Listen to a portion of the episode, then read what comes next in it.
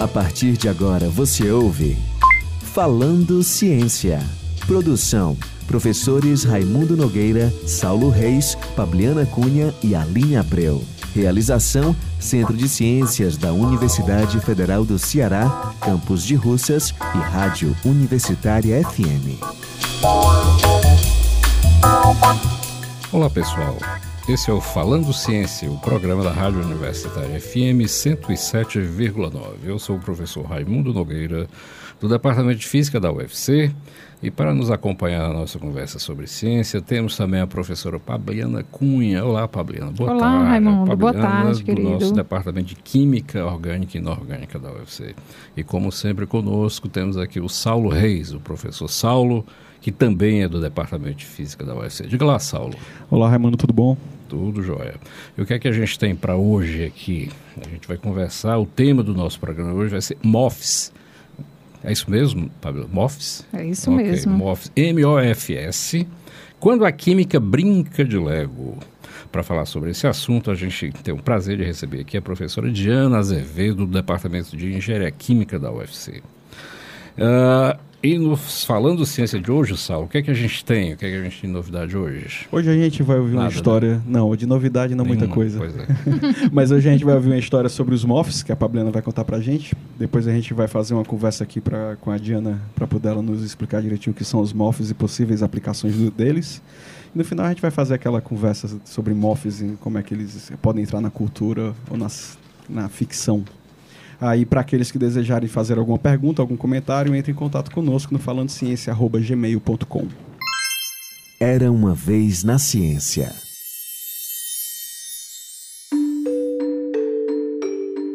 Imagine que você tivesse que fabricar uma cadeira. Como você faria? Você tentaria encontrar um pedaço de madeira, quem sabe um tronco de árvore, e iria esculpi-lo até o formato desejado iria moldar as peças no formato adequado e encaixá-las até formar a cadeira. Poderia ser assim. Esse talvez seria o modo mais óbvio. Mas será que haveria outro jeito? Uma outra alternativa seria coletar centenas de raspas de madeira e juntá-las até formar a cadeira. Isso seria bem mais trabalhoso e tedioso. O primeiro modo de fabricar a cadeira é o que a ciência chama de abordagem de cima para baixo. Você pega uma quantidade grande de material e esculpe algo com ele, do jeito que você quer, no formato e no tamanho que você quiser. O segundo modo que montamos a cadeira é o oposto. Nesse fomos de baixo para cima para montar o objeto. Você trabalha juntando os pedacinhos pequenos até chegar onde você deseja. Parece um trabalho grande. Mas, se ao invés de você mesmo juntar todos os pequenos pedaços, eles se juntassem sozinhos, isso faria a montagem ficar muito mais fácil. Isso pode acontecer com as moléculas. É o que chamamos de automontagem molecular. Na natureza, isso é muito comum. Por exemplo, a madeira que tiramos do tronco da árvore é produzida num processo de baixo para cima, isso é, molécula por molécula, que se organizam espontaneamente, formando algo macroscópico, que depois podemos esculpir. É claro que seria muito difícil montar uma cadeira assim, mas e se você quisesse montar uma cadeira bem pequena, na ordem de nanômetros? Isso é, da ordem do tamanho da bilionésima parte do metro. Esse talvez fosse um bom caminho a seguir. Como na construção de um edifício, em que temos pequenas estruturas como os tijolos, que organizados e unidos fortemente servem de base para a construção de novos andares, unidades de construção moleculares podem servir como blocos básicos de construção para grande parte de materiais. Os MOFs são esse tipo de estruturas organizadas e construídas durante processos de automontagem entre blocos moleculares, orgânicos e inorgânicos.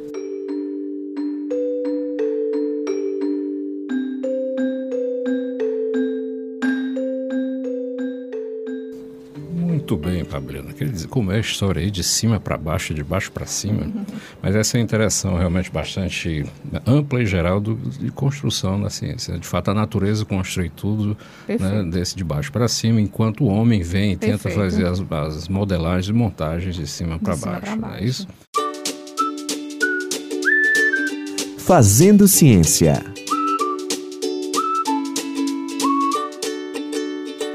Então, para falar sobre esse assunto da construção molecular, né, como a gente na ciência pode ir dentro do laboratório, tentar imitar a natureza, tentar fazer o papel de Deus aqui, né, no laboratório, o que a gente vai tentar fazer é trabalhar com esses morfos e para falar sobre isso, a especialista do assunto do Departamento de Engenharia Química, a professora doutora Diana Azevedo. Olá, Diana. Oi, Raimundo, Fabiana, Saulo. Prazer estar aqui e, e, primeiro dizer que eu não sou exatamente especialista no assunto, mas em tirar o máximo proveito do assunto. Tem trabalhado com os MOFs aí bastante, né? Estamos começando, na verdade, a trabalhar com eles, iniciando com os, os, mais estáveis, mas o que a gente gostaria de colocar aqui são características bem interessantes que, que a gente pode vislumbrar aplicações Diana, mais interessantes ainda. Diana, me começa dizendo o que é, que é MOF. MOF então, é vamos lá. MOF é a sigla para Metal Organic Frameworks. Ou seja, são estruturas, grades, né, formadas de pedaços que são orgânicos e inorgânicos. Sensacional. Só que isso dá origem a estruturas porosas tridimensionais, como a Pablena colocou, cuja dimensão desses poros é da ordem do nanômetro, uhum. né, 10 a, a menos 9 metros. E, e, como tal, elas podem abrigar lá nesse interior desses poros moléculas interessantes, desde gases que eu queira armazenar e entregar em outro lugar, uhum. até espécies farmacêuticas que possam ser liberadas, por exemplo, no corpo humano, um antibiótico, um, um anti-inflamatório. Então, isso abre um campo grande de possibilidades. E como é que surgiu historicamente? Você pode fazer uma pequena, breve discussão da gente? Você tem essa informação? Na verdade, eles também são chamados de cristais porosos uh, soft, né, macios, moles, e são um uma classe de compostos que é conhecida há bastante tempo, mas só a partir dos anos 2000, do final do, do, do do século passado, né, do final do século XX, que eles começaram a ganhar relevo, principalmente com a corrida por materiais que fossem capazes de armazenar hidrogênio. É tão recente assim? É tão recente assim a corrida por novas estruturas, por certo. se entender que elas têm um potencial para uma aplicação, uh, como é o caso da aplicação do armazenamento de hidrogênio uh, produzido para depois ser um novo vetor de energia. Né? Então, essa questão dos gases seria uma possível aplicação? Pra... Foi uma das primeiras aplicações. Inclusive. Uh, Como é que funciona basicamente essa captura de hidrogênio? Fazendo referência ao nome do programa, né, o título que nós demos ao programa, Brincando de Lego, Ótimo. porque as estruturas metal-orgânicas acabam sendo um pouco isso. A parte inorgânica é essencialmente um metal ah, da, da série dos metais de transição geral, cobalto, níquel, ferro, que é ligado a oxigênios, formando já por si só uma estrutura vamos imaginar como se fosse um losango, né? E essa estrutura, depois, através dos oxigênios, é ligada a ligantes orgânicos, a moléculas orgânicas. Se você pensar nisso se reproduzindo indefinidamente, tridimensionalmente, você vai ter aí uma rede, volto a repetir, de poros de dimensões okay. nanoscópicas. Mas, olha, quando eu, eu penso no Lego, eu chego em casa, eu tenho meu brinquedinho, eu vou lá, pego um, monto outro, vou botando. Como é que isso é feito no laboratório? Pronto, como é que isso é feito no você laboratório? Pega, você, você pega que... o átomo com a mão? De... Não, você não, vai ter que ter, ter um preconceito precursor, ou seja, uma substância que já existe, contém o seu metal, um óxido metálico, um certo. óxido de cobre, um óxido de ferro,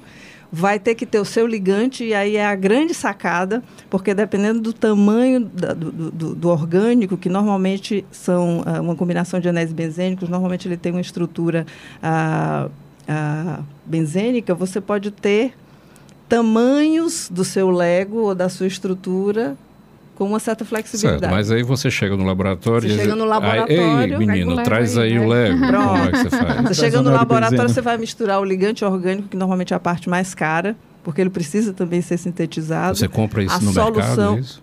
Então, alguns sim, você compra no mercado. Entendi. Ácido tereftálico você pode comprar no mercado. Mas quando o seu interesse é exatamente trabalhar em cima da flexibilidade do material e do tamanho da cavidade, então, em geral, você vai procurar sintetizar o próprio ligante. E, é e a gente faz isso tudo aqui na UFC? Não, a gente não faz isso na UFC ainda. Eu, eu, espero motivar os nossos colegas químicos para fazer isso na UFC. No Brasil existem alguns centros que estão começando a, a sintetizar morfos. E aqui a gente faz o que? A modelagem, é isso? Aqui, particularmente, o que eu faço é utilizar os morfos para uma determinada aplicação. Ah. Entendi, é. entendi. Diana, aí nesses MOFs, então, a gente sempre tem que ter a parte metálica Sim. como representante aí A dos, parte metálica, e como normalmente né? o oxigênio é quem vai ligar o metal com a parte orgânica, você vai usar uh, metais que tenham os orbitais D vazios, exatamente para fazer essa. permitir essa conexão. Uhum. Então, a gente está falando daquela série lá que eu já mencionei, né? De cobre, cobalto, ferro, cromo. Em geral, para baixar o preço, o pessoal está procurando mais com ferro. ferro e devido à toxicidade também dos outros metais, também normalmente com ferro. Sim. Aí, Diana, na tua aplicação, né? Tipo, quando eu fui ler sobre esses morphs, aí tinha lá bem no começo do artigo de revisão, tinha falando que eles, eles respondiam muito bem a processos, a condições físicas e químicas, né? Exatamente. E aí, como é que você, como é que você particularmente, né, ainda atrás de aplicações, você, você ajusta essas condições físicas e químicas para conseguir controlar que elas que ela faça o que você deseja fazer, como se então, estivesse programando a, por a enquanto, ainda está no nível de entender como responde a determinados estímulos e por quê. Uhum. Então, nesse sentido, como você não pode sintetizar trocentas morfos, o esforço laboratorial é muito grande, então uh, isso tem avançado muito no campo computacional. Então você vai usar ferramentas de simulação molecular para tentar entender como é que um morfo que tenha uh, metal ferro e ligante ácido tereftálico, como é que ele responderia aí aos estímulos que como você é o nome menciona? Do ácido mesmo? Tereftálico. Tereftálico. Ok, interessante. Muito bem. Agora, ah, Diana, me diga uma coisa. Você, você lembra uh, o interesse que você teve para começar a trabalhar com esses MOFs dessa área? Ou você acordou um belo dia, vou fazer isso agora? Você foi incentivada por alguém? Então, uh, tudo começou porque nós, um dos primeiros projetos de vulto que nós tivemos aqui na UFC, dentro do Departamento de Engenharia Química, tinha a ver com buscar sólidos que pudessem armazenar metano. Então, exatamente o, o, gás natural que era produzido na época, o grande fornecedor de gás natural do Brasil era a Bolívia. Então, como trazer esse gás natural para lugares remotos, em que haveria demanda, mas não suficiente para se construir um gasoduto? Então, vamos armazenar isso em, em, sólidos que sejam porosos o suficiente para competir com as, a forma comprimida clássica, né? E aí, nessa época, a gente estava trabalhando com carbonos ativados, que é um material muito mais barato, muito uhum. mais à mão e muito mais fácil de ser sintetizado, em geral. Mas já nessa época, uh, nas nossas leituras, começavam a surgir esses materiais como uma opção. Claro que para essa aplicação, provavelmente, eles não teriam viabilidade econômica, porque a gente está falando de grandes quantidades, uh, e eles ainda estão em, em, nível de laboratório, mas, como eu mencionei antes, não só para armazenamento de metano, mas começava-se a falar sobre eles uh, como meios de armazenar hidrogênio, principalmente. Diana, e voltando um pouco mais no tempo, né? Um quadro do programa é Se Metendo na Sua Vida. Ah, certo. Como é que você decidiu fazer, eh, fazer química ou engenharia química? Como é que isso apareceu na sua vida e você chegar até hoje? Se você pudesse falar para a gente, escrever um pouco da sua trajetória. Vamos lá. Uh, as coisas vão acontecendo e a gente não escolhe muito, né? Então, uh, no ensino médio, essa é a clássica história de quem faz engenharia química. Eu gostava de exatas, me dava bem matemática, física e gostava muito de química. Um professor era simplesmente muito bom uh, e, e, me conquistou para isso. E então queria fazer alguma coisa ligada à química. Uh, cheguei a fazer o vestibular e começar a química industrial, porque uhum. também estava sempre aquela preocupação, mas química para fazer algo de útil. É, então, cheguei a entrar em química industrial, mas por uma série de razões acabei fazendo vestibular novamente para engenharia química. Então foi um pouco por aí. Eu, se você perguntar a qualquer aluno típico de engenharia química, ele vai dizer que gosta de exatas, gosta de química, de química. e quer fazer algo útil. Entendi. E com relação a mestrado, doutorado, como é que se Conta um pouquinho aí da tua história, da tua trajetória. Pronto. Quando eu terminei o curso de engenharia química, meio dos anos, final dos anos 80, o Brasil estava numa crise grande. Então, não havia Como muitas... era nos anos 80? Final dos anos 80. Olha aí, né? Déjà vu. Faz as contas.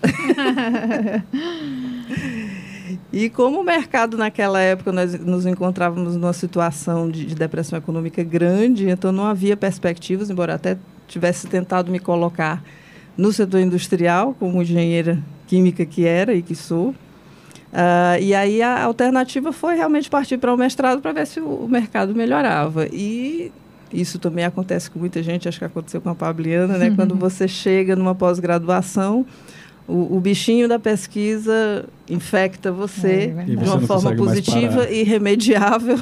Uhum, você verdade. não consegue mais parar. Uh, e aí houve uma conjunção de fatores uh, Sim, mestrado, favoráveis. E esse mestrado foi aonde? Foi em São Carlos, na Universidade Federal de São Carlos. Na engenharia química. Na engenharia química. Na época, em termos de engenharia química, eu só tinha quatro opções no Brasil. Uhum. E São Carlos era mais nova, mais recente, é que estava disputando como um centro bastante interessante. E acabei indo para lá. Uh, e logo após a conclusão do mestrado, surgiu a oportunidade do concurso aqui na UFC. E entrei como professor assistente, tendo a oportunidade posteriormente de fazer o doutorado em Portugal, já como docente. Já não acabei de receber uma informação aqui no meu celular, um WhatsApp, dizendo, Os espiões dizendo é, que esse processo não foi tão trivial assim, porque a gente está no mês de maio, né? mês das mães, a gente teve os dias das mães recentemente. Me disseram aqui que durante o seu doutorado você estava com três criancinhas cuidando de três crianças, é verdade? Como é, como Mas, é que é essa na verdade, não. eu fui para o doutorado já com a minha primeira filha e a gente brinca lá em casa que o segundo filho foi a tese. e ao regressar, sim, eu já regressei uh, aguardando a chegada da Beatriz, que foi a segunda, e depois veio a Cecília, já aqui no Brasil. Na verdade, todas nasceram no Brasil, né? todas são brasileiras, mas foram três. Então, Diana, dizer... é o, só para como foi a tua tese? Qual foi a área que tu atuou na tua tese? E como é que isso evoluiu na tua pesquisa aqui? Eu queria que tu falasse um pouquinho do teu grupo de pesquisa aqui na UFC e como é que isso acabou andando e chegando nessas, nesses metais, é, nesses frameworks aí, metais orgânicos. Então, a minha tese não teve nada a ver com MOFs, com Metal Organic Frameworks. Na, na minha tese, uh, nós buscamos uma maneira ou um processo, a otimização de um processo que separasse frutose de glicose. E uma das aplicações era ao suco do caju, né? uma matéria-prima regional que a gente tem, que naturalmente já tem quantidades equimolares de frutose e glicose. E aí a gente anteveu fazer algo semelhante ao que os Estados Unidos fazem com o milho, só que com o milho você tem que hidrolisar primeiro uh, o xarope de milho para gerar o açúcar invertido, frutose e glicose, e depois fazer o tal do xarope concentrado de frutose, que é quem adoça a nossa Coca-Cola. É, para citar só... só... um exemplo. Então foi uma área um pouco diferente. É. E aí como é que tu é. trouxe isso para cá quando tu terminou teu doutorado, voltou para docência? Não, e... caju tem aqui, Saulo. Ela não precisou trazer caju para cá, não. Olha, esse tema propriamente a gente ainda tentou, dentro do, do, do edital Fundesc, obter financiamento do BNB, mas não encontramos interesse do setor empresarial, que normalmente está muito mais interessado na castanha e aí paga uma mão de obra baratíssima para fazer chegar a matéria-prima, a castanha, e, e, e, é o principal produto da nossa pauta de exportações. Vale, vale a pena falar um pouco aqui, o Departamento de, a, de Engenharia Química da UFC, na sua pós-graduação, ela é nota 6, essa nota da CAPES, não é isso? Que vai uhum. até 7. Isso. Né? Significa excelência internacional. A, a professora Diana ela é bolsista de produtividade CNPq no nível 1B, 1C, é, não sei. Enfim, eu gostaria que você falasse um pouco do, do, do, programa, dos laboratórios. Eu sei que lá vocês têm muitos convênios com, com a Petrobras, por exemplo, né? uhum. né? Então, de certa forma, para aquele estudante que está lá na graduação, que tenta ingressar numa pós-graduação, é sempre uma boa oportunidade de conseguir algum tipo de financiamento para trabalhar num projeto desse, não somente financiado pelo MEC, Exatamente. É, ao, ao, regressar do doutorado, é, nós estávamos montando a proposta em 2001 de abertura do mestrado em engenharia química. Esse mestrado começou né, nessa época, 2001, 2002. A história do caju. Não deu para fazer xarope de, concentrado de frutose do caju, mas eu vendi a ideia para meus colegas dentro do programa de pós-graduação que trabalham com fermentação então, existe toda uma linha bem interessante de obtenção do que é mais óbvio, de etanol, do jeito que se obtém da, da cana-de-açúcar, uhum. obter esse etanol uh, do, tanto do bagaço como do suco do caju propriamente dito, mas isso é talvez o produto menos nobre a várias outras linhas de pesquisa na produção de surfactantes e, enfim, de, de espécies químicas bem mais valiosas do que, por exemplo, o etanol. Uh, e ao voltar, uh, nós tivemos esse, esse, eh, a Petrobras nos buscou na época com o projeto que eu citei de armazenamento de gás natural e esse projeto abriu toda uma linha que hoje é basicamente voltada para a separação de correntes industriais gasosas. E aí que entram os MOFs. Uhum. Esse, desse, dessa, de interesse aí, Exatamente, dessa porque né? como os MOFs têm essa flexibilidade uhum. apenas para algumas moléculas algumas guest molecules, como a gente chama, algumas moléculas que vão ser absorvidas na sua estrutura porosa, eu posso me valer disso para ter uma seletividade de separação. Então, na presença de CO2, por exemplo, um determinado MOF vai inchar e aí vai acomodar muito mais moléculas de CO2, deixando ou nitrogênio, ou metano, alguma outra molécula de fora que estava junto da mistura. Então, o nosso programa de pós-graduação no ano 2008 já foi autorizado a funcionar no nível de, de doutorado e, obviamente, estávamos com a nota 4, né, que é a mínima para pleitear esse nível. E a gente, na época das vacas gordas, digamos, do ponto de vista de financiamento público, eu acho que fomos uh, bastante agressivos no bom sentido, o corpo docente, no sentido de captar recursos que permitiram se criar uma infraestrutura interessante para a biotecnologia, para a termodinâmica do petróleo, para combustíveis e lubrificantes, e na minha própria área, que é voltada mais para a distorção e purificação de correntes gasosas, com foco ultimamente em captura de gás carbônico. Uh, e foi assim, mais ou menos, que a gente foi construindo uma relação também muito interessante com o setor industrial, de modo a, a, a, conseguir, por exemplo, a compra de equipamentos que normalmente você não conseguiria por editais de financiamento público. E tivemos essa boa notícia, então, no ano passado, uh, de, de, de sermos considerados conceito 6 pela CAPES. Diana, uma pergunta aqui de química, eu vou voltar aos MOFs, tá certo. né? É a questão do, se eles retêm esse, esses gases, como é que você quantifica aí? Você pesa o gás? Tem alguma coisa...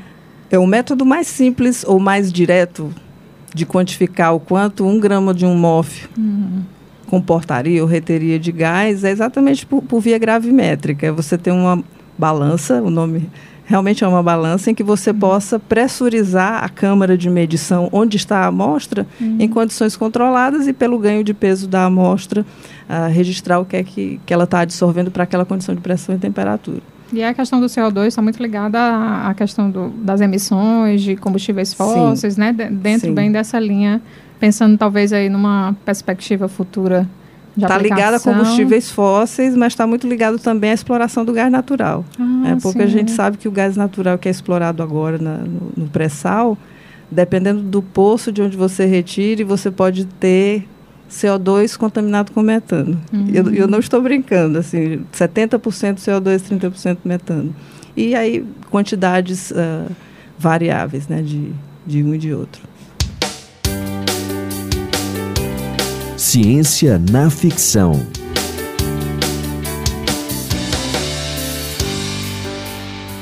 Ok, quando a gente pensa agora na ficção científica, né, a gente vai falar de combustíveis e tudo mais, como é que esses MOFs podem ou não segurar ou armazenar combustíveis. Aí o, o Raimundo Dia desse estava me falando de um filme. Não, um filme muito ruim. Um filme muito ruim que ele assistiu, onde a galera ruim. não sabia, não fez a pesquisa é, científica. Se tivesse conversado com a Diana, teria tratado com esses MOFs.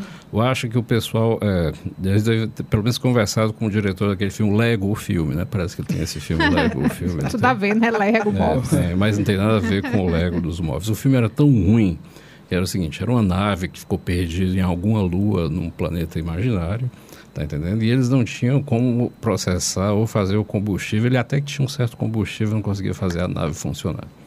Tá certo? Se tivessem conversado com um roteirista soubesse um pouquinho mais, dava para ter feito um pequeno laboratório lá que eles tinham, né, para produzir alguma coisa, tirar o metano do de onde mesmo, Diana? Do do não, se era uma nave fechada, tinha que ser para tirar o CO2 e não CO2. asfixiar o pessoal. Ah, já, era, já era a primeira. Isso já, já, é, já faria. Em princípio, isso é uma, uma, uma, linha de pesquisa da NASA, né? Olha aí. Com os MOFs? De Sim, forma geral, né? Eles, e os MOFs aí como... Sim. É, vale em termos de exploração espacial, quase todo filme podia tentar quase explorar esse tipo de é, coisa, né? O vai... que fazer com o CO2 que a gente está, que, que, os humanos que estão explorando o espaço respiram. Eu vou mandar então para essas empresas de filmes né, medíocres. Eu acho que no final das contas a maioria dos escritores de ficção científica tinha que assistir mais Star Trek. Aí pra... é, ou então ver o programa de engenharia química da UFC. O programa Falando Ciência de hoje, pessoal, termina por aqui. Hoje tivemos o prazer de contar com a professora Diana Azevedo, que nos falou desse tema interessante, tá certo? Os, dos MOFs, que é a construção de baixo para cima de estruturas moleculares. Né? Então, mais uma vez, agradecendo a presença da nossa querida Pabliana, do nosso querido professor Saulo, tá certo? E até a próxima. Muitíssimo obrigado e uma boa semana para todos. Você ouviu? Falando Ciência. Produção: professores Raimundo Nogueira, Saulo Reis, Pabliana Cunha e Aline Abreu. Realização: Centro de Ciências da Universidade Federal do Ceará, Campus de Russas e Rádio Universitária FM.